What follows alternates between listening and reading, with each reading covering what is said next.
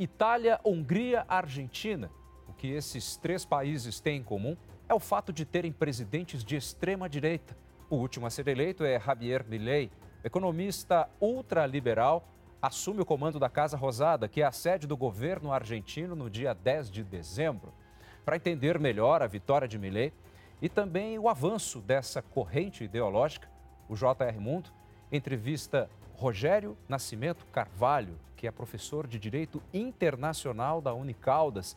Seja muito bem-vindo ao nosso programa, professor. Ok, muito obrigado pela oportunidade e olá a todos e todas. E olha só, toda quinta-feira, a partir das sete e meia da noite, tem um episódio novo do JR Mundo nas plataformas digitais da Record. Tem ainda no formato podcast, que você encontra no aplicativo de áudio da sua preferência. Professor, antes de que falemos um pouco mais detalhadamente sobre a vitória de Javier Milei, eu gostaria de entender um pouco mais sobre esse movimento é, da direita da extrema-direita pelo mundo, que, pelo que a gente tem visto, tem ganhado bastante fôlego? Bom, é evidente que todo movimento ele é dado a partir do momento que os partidos mais tradicionais eles sofrem fissuras, ou seja, você a população ela não consegue obter a resposta devida quando ela passa o poder, tanto de um lado a direita mais tradicional quanto a esquerda também mais tradicional. Dessa forma, toda vez que esses dois grupos, quando ocupam poder, mesmo que de forma alternativa, não conseguem resolver os problemas, não conseguem atender as demandas da população, acaba surgindo novas figuras, novos autores que muitas vezes falam outsiders, que com o discurso de uma retórica tentam atrair atenção, chamar a atenção, principalmente da juventude. É que nesse caso se encaixa, se amolda a extrema-direita em todos esses países comentados. Nós podemos encaixar nesses exemplos, além da Argentina, também a Itália, a Hungria. O caminho basicamente é o mesmo? O caminho basicamente é o mesmo, só que, evidentemente, tem as suas diferenças. Sim. Na União Europeia, por exemplo, a Itália ela tem um sistema político que é muito mais instável. Muitos gabinetes da Itália sempre acabaram caindo. A resposta, na caso da Itália, além de econômica, também tem, está muito coligado com a questão dos imigrantes. Não podemos esquecer que a guerra da Síria trouxe muitos problemas para a região de Lampedusa e essa forma, mesmo o antigo governo é, que era pelo PROD, primeiro-ministro, não estava conseguindo dar a, a, vazão às respostas. O que veio subir agora a Giorgia Meloni, que veio com o apoio de partidos de extrema-direita. Entretanto, todo apoio tem que ver se ele tem o respaldo do Congresso porque é muito particular você entender, vamos eleger um líder, mas também esse líder geralmente não vai com uma base forte. É o que está acontecendo. No caso da Hungria, que já é um pouco mais antigo, você está na Europa do Leste, que também teve muitos problemas desde a sua desarticulação é, comunista do final dos anos 80, 90 e que não consegue uma estabilidade econômica política. Nesse caso, surgem esses discursos mais extremistas para buscar o apoio da população que se sente desprotegida e desguarnecida. Já no caso da Argentina, que vamos tentar enfrentar com maior profundidade, você teve nos últimos oito anos, tanto no governo de Macri quanto no governo agora de Fernandes, que foi precedida por governo de Cristina Kirchner, esses problemas, principalmente os econômicos, você vê, percebe que a Argentina está cada vez pior Exato. do lado, lado econômico e do lado social também. Por isso que você tem essas figuras que surgem e que vão obter o controle da Casa Rosada. Professor, de um modo geral, o que é que atrai no discurso da extrema-direita. A gente percebe que, de certa forma, é, esses políticos se aproveitam, como o senhor mesmo é, tem dito, de um certo terreno que ficou fértil para que um outro tipo de ideologia brotasse. Algo mais ou menos assim. Agora, qual seria a isca desse discurso que faz com que, inclusive, os jovens vão atrás? Muito provavelmente você teria que verificar a situação de país para país. Pensando na Argentina. Pensando na Argentina, você tem o seguinte: há uma geração que viveu a ditadura militar argentina, que esse ano a Argentina comemora 40 anos de redemocratização. Então, essa juventude que hoje está não viveu a época da ditadura, uma das mais sangrentas da América Latina, e que inclusive foi até causa de uma guerra, a Guerra das Malvinas Exato. em 1982. Com isso, você teve, desde a redemocratização, uma pequenos períodos de estabilidade econômica, então de projeção de empregos, projeção de oportunidades, na qual o Estado argentino não conseguiu dar vazão nesses últimos anos. Portanto, quando você tem essa dificuldade dessa comunicação, você trazer à baila os reais interesses da população, ela vai estar desguarnecida, de certa forma, daquele discurso tradicional. Então, ela vai recorrer a outros tipos de retórica. E esses políticos profissionais, eles vão captar esse sentimento da população e vão, através de discursos mais fortes, não tão moderados, tentar trazer a atenção para si. Como, por exemplo, a, a questão de, do discurso de é, vamos acabar com o Banco Central, Exato. não vamos negociar com o Brasil e China, é apenas uma retórica. Isso muito provavelmente vai ser muito difícil de colocar em prática. Pois é, inclusive é, nesses últimos dias, o presidente eleito Javier Milei reforçou a tese de que ele vai acabar com o Banco Central, como se fosse uma, uma mera canetada. Não dá para pensar assim. Não, não pode porque tanto a Argentina ela está inserida num sistema financeiro mundial. Então, veja, o Banco Central ele tem aquela sua soberania para emitir moeda, por exemplo. Sim. Então, como que você vai fazer um processo de dolarização, que é o que ele propõe, sem ter dólares? Ou com a dificuldade extrema que a Argentina tem dólares, ou com o próprio ranking dentro das, dos principais organismos internacionais econômicos, com um ranking muito baixo. Mas a população que ela não tem acesso a essas informações, que ela está descontente com os atuais governantes e com os que antecederam, ela entende isso como um sinal de que estão pensando neles. Então, esse sentimento é que faz com que você dê credibilidade momentânea e instantânea. Porém, você já começa a perceber, já começa a delinear um novo discurso, já começando mais ameno, e que isso pode caminhar para que você tenha ações não tão fortes quanto prometidas durante a campanha eleitoral. É como se você dividisse em três pontos: a pessoa quando ela é candidata, a pessoa quando é presidente eleito e a pessoa realmente no exercício da presidência. Eu acho que nesse segundo momento nós já podemos enquadrar Javier Milei, porque enquanto candidato, vamos pensar na relação dele com o Brasil. Ele já colocou o Brasil numa devida condição de que, olha, não quero papo com vocês. A partir do momento que ele é eleito, nós temos aqui agora já um exemplo recente a respeito da ida ou não do presidente Lula à posse de Javier Milei.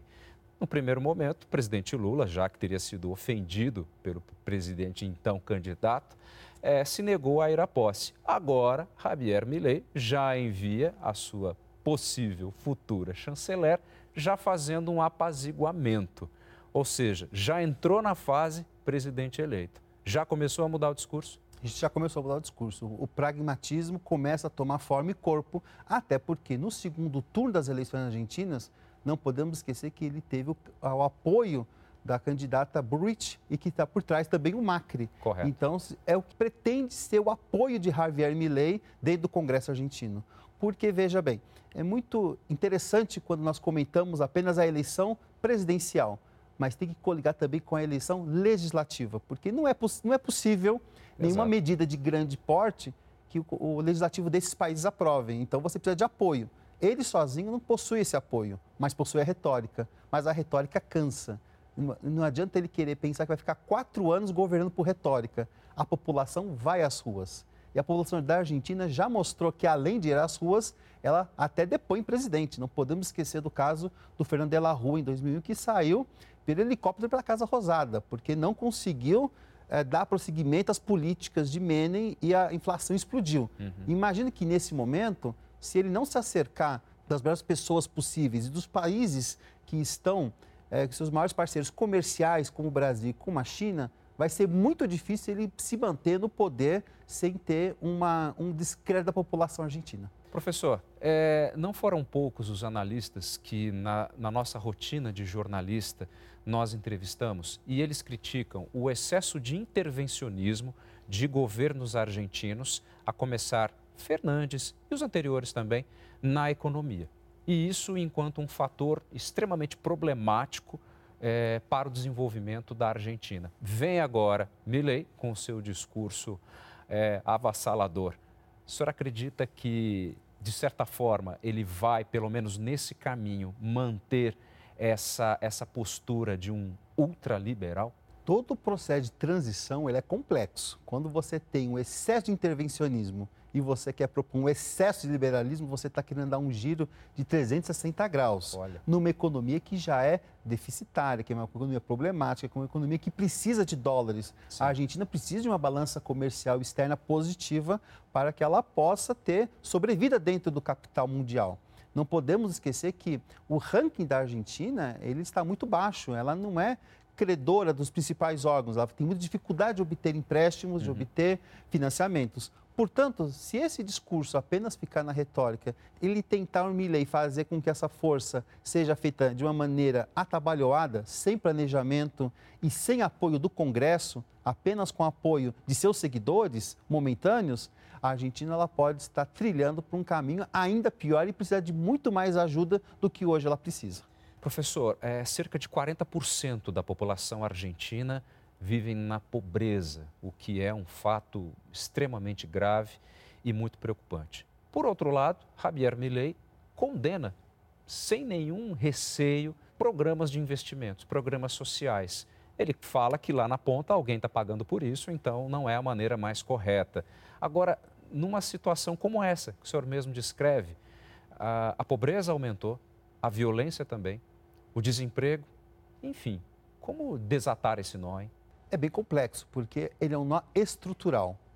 Nós que somos dessa natureza, você não, não é só apenas com projetos tacanhos que você vai resolver. Sim. Nesse ponto, é muito importante a presença do Estado. Claro. Só que a medida dessa presença é que tem que ser bem dosada para que ela não adentre em demasia a questão da população. Eu recentemente estive na Argentina por duas vezes é, e percebi duas coisas. Primeiro, a sensação de pobreza realmente aumentou. O desemprego também aumentou. Mas, ao mesmo tempo, as, as principais cidades da Argentina estão cheias de turistas. Exato. Porque há também uma disfunção econômica, uhum. não só pela questão do câmbio, que é favorável ao estrangeiro, mas também uma sensação de que a reclamação ela é pertinente muito mais nas províncias mais afastadas do que realmente nos grandes centros. E também tem um outro problema que é que é, é fundamental uh, fazer a, a intervenção é na capacidade do Estado argentino de fazer investimentos. Como ele tem uma grande dívida, como ele tem uma, uma, um grande problema de fluxo de capitais, fica, assim como o Brasil, também muito pouco percentual do PIB faz, faz essa restrição ao desenvolvimento. Ou Correto. seja, você colocar uh, o dinheiro, alocar os recursos para o desenvolvimento da nação. Professor, então, é, na verdade, não é coerente essa postura de Javier Milei partindo dessa linha sua de raciocínio, de uma linha pragmática, né, governando por meio de objetivos, de metas a serem atingidas, na verdade, da nação, da população, de que você simplesmente fale, olha, não vou ter relações comerciais com o Brasil, olha, também não terei com a China. Ou seja, onde é que fica a população no meio disso tudo? Evidentemente que você tem também todo um programa, o programa industrial argentino, ele já está também direcionado para os países. Costumo sempre, quando toca nesse assunto, exemplificar o caso da soja. Correto. Brasil e Argentina são os dois maiores exportadores de soja para a China. A China precisa, a demanda chinesa por soja é muito grande. Exato. Como é que você, de um dia para o outro, vai dizer, olha, eu não vou mais vender com você porque ideologicamente nós somos opostos? Exato. É. O que, que eu vou fazer com a soja? Uhum. Vende para quem? Vende para quem? Vai ficar uma sobra de soja? A tua população consome essa soja? Não. Então, como você já, no passado, delineou essa política, porque essas políticas comerciais, elas têm impacto a longo prazo. Uhum. Então, a, a, curto prazo, as medidas vão ser pouco efetivas. O que, que você vai poder taxar mais? Você vai poder aumentar a alíquota de impostos? Os países podem procurar outros parceiros e você acabar com o seu produto sem vender para ninguém. Uma, uma coisa também que é muito interessante pontuar é essa palavra comunista. Eu já morei na China e a única coisa que você menos vê na China é a, a questão comunista. São muito mais capitalistas, né? Então, foi muito fácil nós percebemos, não só por Sim. programas de televisão, como também por entrevistas, que a, a China é a maior potência econômica do mundo. Exato. Tentar usar uma ideologia apenas para justificar ela é muito mais política do que realmente um sentido econômico. Porque, economicamente falando, a China ela é muito, ela tem um capitalismo muito mais forte que muitos países. Professor, pegando carona, então, nessa, nesse raciocínio da ideologia, nós temos alguns exemplos, como Donald Trump nos Estados Unidos, Jair Bolsonaro no Brasil. Exemplos de direita com discurso muito mais duro, muito mais firme, por que não radical, mas que não passaram do seu primeiro mandato. Ou seja, vieram, parece que também não agradaram a todos e aí saem. Ou seja, é, o que, que acontece? Conseguiram chegar, mas não permaneceram. um dos problemas que a gente pode encontrar nesses dois casos é que talvez não tenham conseguido entregar tudo o que prometeram. Correto. Porque as relações que os presidentes, tanto Trump quanto Bolsonaro, tiveram com seus congressos foram também bem problemáticas. Sim. E não podemos esquecer que os dois pegaram o tempo da pandemia, o que dificultou muito. Dificulta Exato. muito qualquer análise, porque você teve um problema externo que afetou todos os países que ele surgiu e que você precisou enfrentá-lo de uma vez só. Entretanto, é como um sinal que é importante analisar quando a gente faz uma análise é, dos países das eleições, ambos foram para uma tentativa de reeleição e perderam por pouco. Exato. Ou seja, não, a diferença entre, entre esse discurso, mesmo que o incumbente não tenha entregado tudo que ele havia prometido, Ele é você forte. ainda tem, ele é forte e está presente. Tanto é que nós temos manifestações, tanto aqui no Brasil quanto nos Estados Unidos ainda, é, tentando reativar, reavivar, não deixar que estes sejam esquecidos, o que pode ser um aviso para as próximas eleições. Não à toa que Javier Milei, assim que foi eleito, já fez um aceno a Bolsonaro inclusive, vai haver, pelo que tudo indica, uma comitiva liderada pelo ex-presidente, inclusive com a presença de deputados, à posse de Milei na Argentina. O senhor acredita que, de certa forma, a eleição de uma figura como Javier Milei acaba ajudando políticos como Jair Bolsonaro, mesmo estando inelegível por oito anos? A questão do auxílio ou não do auxílio vai depender da condução da política do seu próprio país, porque os casos de sucesso eles se multiplicam. Veja, o âmago do discurso da extrema-direita, ele vem para o mundo e veio para ficar. Por que, que ele veio para ficar? Como eu disse anteriormente, os partidos tradicionais, eles acabam perdendo importância porque eles não conseguem resolver os problemas Uhum. da população. Então, qual que é primeiro, o primeiro vínculo que estes políticos fazem? Desacreditam a democracia. Porque desacreditam a democracia, eles querem dizer, olha, eu sou o antissistema, eu, sou, eu não sou da política, mas eles estão praticando política. Como diria Aristóteles, o homem é um animal político. Então, mesmo não fazendo política, já é um método de fazer política. Portanto, se essa administração ela começar a ter sucesso, a ter êxito, isso pode tentar pontuar alguma coisa positiva para o Brasil. Agora, entretanto, as relações entre os países elas estão muito mais acima dos políticos. O que, que não se pode deixar acontecer é você personalizar a política pela figura do político. A política ela é partidária, ela é do, elas são dos partidos, pertencem aos partidos. Né? Se pegarmos, por exemplo, o caso dos Estados Unidos, você tem dois partidos tradicionais, republicanos e democratas. Sim. Me parece que hoje lá você tem republicanos, democratas e Trump.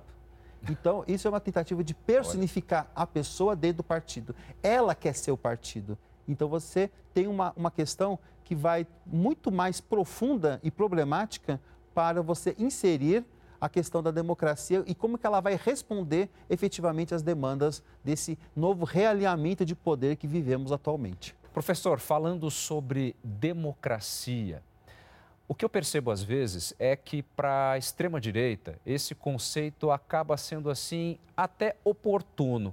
Eles defendem a democracia, no entanto, ela pode ser deixada de lado dependendo da circunstância. O senhor acha que extrema-direita e democracia andam de mãos dadas? Eles gostam muito de andar de mãos dadas, mas como que você enxerga isso? Enquanto a democracia servir aos interesses da outra direita, tudo bem. Como ela não vai servir os interesses, você questiona. Por isso que você houve um, um questionamento da questão eleitoral no Brasil. Você estava, até na semana anterior às eleições do segundo turno, Javier Milei e sua equipe já estava tentando eh, também eh, questionar o processo eleitoral argentino. E por que, que não continuou a questionar? Porque eles ganharam. Exato. Muito provavelmente, se eles perdessem, ou a diferença fosse muito pouca, eles muito provavelmente teriam também o mesmo discurso que é feito em vários lugares do mundo, que é o de questionar o, o eleitor, de questionar as urnas, de questionar o processo eleitoral. Veja, as regras, elas são feitas para que elas sejam cumpridas e cada regra obedece o sentimento do seu povo. Ou você constrói uma maioria, que é no caso, por exemplo, da Giorgia Meloni na Itália, para assumir o poder, mesmo sendo de direita e está com partidos de mais de extrema, de ultradireita mais fortes que ela ainda, ou você tenta cooptar o seu eleitor a que você tenha um Congresso que possa fazer valer, dentro das regras democráticas, as normas que, que mais lhe preservam, para que você possa alterar de acordo com o rito legislativo normal, que é comum em todo mundo. Entretanto, como muitas vezes essas pessoas não conseguem essa maioria no Congresso ou nas Supremas Cortes desses países, qual que é o caminho mais fácil? É contestar. É contestar a democracia. Quando, na verdade, eles poderiam fazer umas reformas Correto. dentro dos seus próprios países que poderiam é, ter mais um sentido sobre o seu jogo de poder. Tudo é jogo de poder. Professor, um dos maiores problemas que os argentinos enfrentam hoje é a inflação, que simplesmente está na casa aí dos 140%, né? Uhum. Um absurdo. Quem é que consegue conviver com isso? Nós já conseguimos até certo ponto. Agora, Javier Milei promete que em dois anos é o tempo que ele precisa para conseguir é, resolver esse problema. Tese, quais seriam as ações que eventualmente ele poderia tomar, professor, para que esse caminho de fato fosse coerente, que é o que todo mundo quer? Você tem que ver algumas coisas, observar algumas coisas.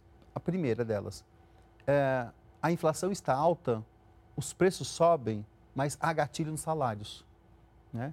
Você tem forte subsídio dos preços públicos. Uhum. Veja, é uma distorção também isso que acontece na Argentina. Você tem, por exemplo, preços ah, de trens, de metrô de 50 a 80 pesos, que pelo câmbio oficial dá menos de um real a passagem. Certo. Então, você vai tirar isso da noite para o dia, como fez o Macri, te cortar os subsídios, você vai fazer um escalonamento de corte de subsídios, passar para a população. Será que essa população ela vai aguentar, é, suportar esse aumento? É, eu me recordo muito bem quando o Macri assume o poder há oito anos, que ele fez isso com a energia. Ele cortou todo o subsídio da energia. Então os preços subiram de forma demasiada. Ao invés de você conseguir controlar a economia, você deixou ela ainda mais desorganizada. Correto. Então todas essas ações, elas têm que ser muito bem pensadas, têm que ser muito bem executadas. Por que executadas? Porque você precisa de uma austeridade fiscal, mas também acompanhada por algum plano, de alguma forma, para controle de gastos. Então, você tem que gastar menos, gastar bem, para que isso, a Argentina ela possa retomar a credibilidade internacional. Retomando a credibilidade internacional, ela vai poder ter acesso a mais crédito, com menos juros, maior prazo para pagar. Aí sim que você consegue visualizar, num futuro próximo, uma tentativa de estabilidade econômica. Sem isso, se você ficar apenas nas bravatas, nas retóricas dos políticos, vai ser muito difícil qualquer ação lograr êxito e, caso não logre êxito, hoje aqueles que votaram em Milley pode ser aqueles que também amanhã vão pedir a sua cabeça. Professor, o nosso tempo já está encerrando. Pelas suas análises, pelo seu conhecimento não só teórico, mas prático, já que o senhor viaja bastante, inclusive para a Argentina, qual é a análise que o senhor faz para a gente encerrar? O senhor tem uma visão mais para o lado do otimista, realista ou pessimista, aquele que acha que a Argentina vai ladeira abaixo? Veja, é complexo fazer essa afirmativa nesse momento, não por causa das análises, mas dois, duas coisas são muito importantes. Primeiro, entender que a democracia é soberana. Correto. Então, se a democracia é soberana e a democracia deu 55% a Milley, é porque ela quer uma mudança, de alguma forma. Ela não acredita nos partidos que estão ah, com as suas posições mais consolidadas no Congresso. E toda vez que você ouve o povo, é importante que aquele que vai exercer o mandato tenha a impressão de que tem que fazer o melhor por ele. Porque é uma alternativa, é uma chance que está se dando ao candidato. É uma chance de ouro.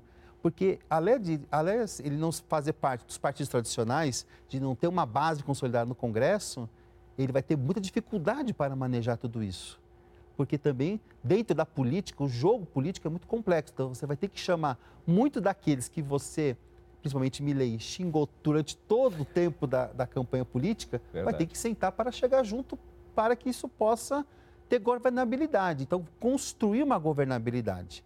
Se superar todas as quimeras que ele mesmo conseguiu durante a campanha eleitoral, se conseguir construir um gabinete de governabilidade e se conseguir a tentar um governo de reconstrução nacional, você pode partir para um lado otimista.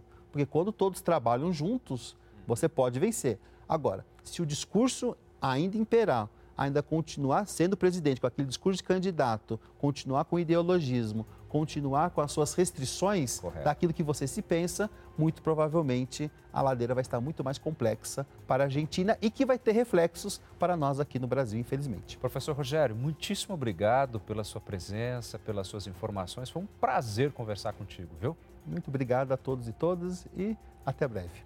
Esse é o JR Mundo, nosso espaço para debater temas de importância internacional. Toda quinta-feira, a partir das sete e meia da noite, tem um episódio novo do programa nas plataformas digitais da Record. Tem também na versão em podcast, no aplicativo de áudio da sua preferência. Muitíssimo obrigado pela sua atenção e até o próximo programa.